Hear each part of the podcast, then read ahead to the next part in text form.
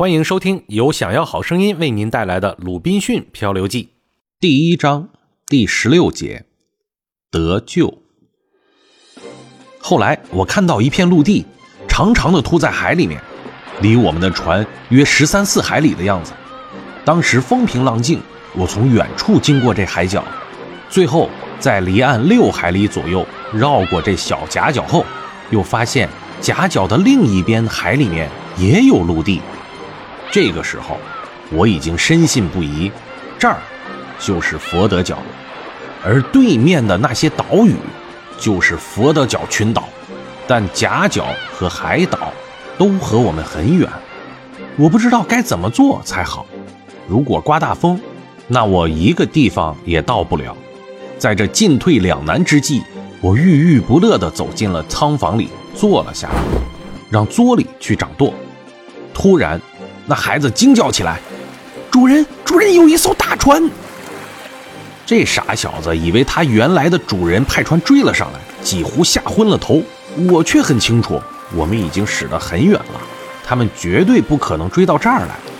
我跳出船舱一看，不仅立刻看到了船，而且看出那是一艘葡萄牙船。我猜想那是驶往几内亚海岸贩卖黑奴的船。但当我观察那些船的航向的时候，我才知道，他们要去的是另一个方向，根本没有想靠岸的意思。因此，我拼命地把船往海里开，并决心尽可能地与他们取得联系。我虽然竭力掌帆行驶，但不久就看得出来，我根本无法横插到他们的航路上去。等不及我发信号，他们的船就会驶过去。我满帆全速地追赶了一阵子，就开始感到了绝望。然而，正当此时，他们好像在望远镜里面发现了我们。他们看到我的船是一艘欧洲小艇，因此一定以为是大船遇难后放出的救生艇，所以便落下帆等我们。这给了我极大的鼓舞。我船上本来就有我们原主人的旗帜，我就拿出旗帜向他们摇起来，作为求救的信号，同时又鸣枪求救。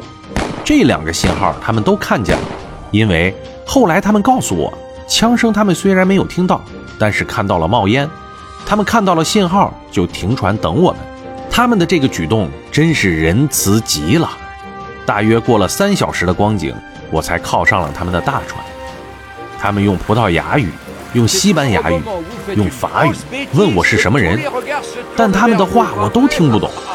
后来，船上有一个苏格兰水手上来叫我，我便告诉他我是英格兰人。是从萨类的摩尔人手里面逃出来的，于是他们便十分和善地让我上了船，并把我的一切东西都拿上了大船。谁能相信呢？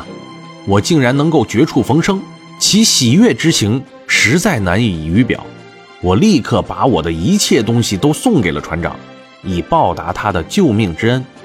但船长十分的慷慨，他对我说：“他什么也不要。”等我到了巴西后，他会把我所有的东西都交还给我。他说：“今天我救了你，希望将来有一天别人也会救我的命。说不定啊，哪一天我也会遭到同样的命运。再说，我把你带到巴西，远离了自己的祖国。如果我再要了你的东西，你就会在异国他乡挨饿。这不等于我救了你的命，又送了你的命吗？”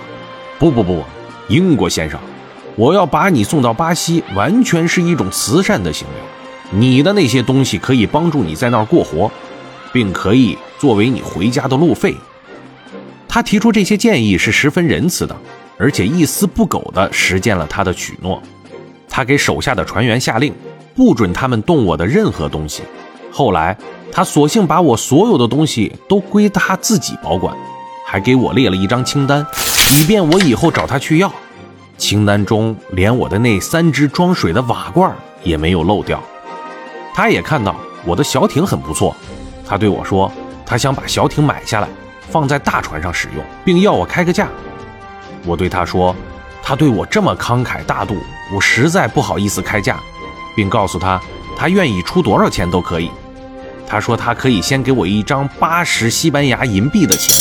这种西班牙银币上都打着一个阿拉伯数字八，等到巴西可以换取现金。到了巴西，如果有人愿意出更高的价钱，他愿意全数补足。他又表示愿意出六十西班牙银币买下佐里，这钱我实在是不能接受。我倒不是不愿意把佐里卖给船长，而是我不愿意出卖这可怜的孩子的自由。在我争取自由的逃跑过程中，他对我可谓是忠心耿耿。我把不愿意出卖佐利的原因告诉了船长，他认为我说的有道理，就提出了一个折中的方案。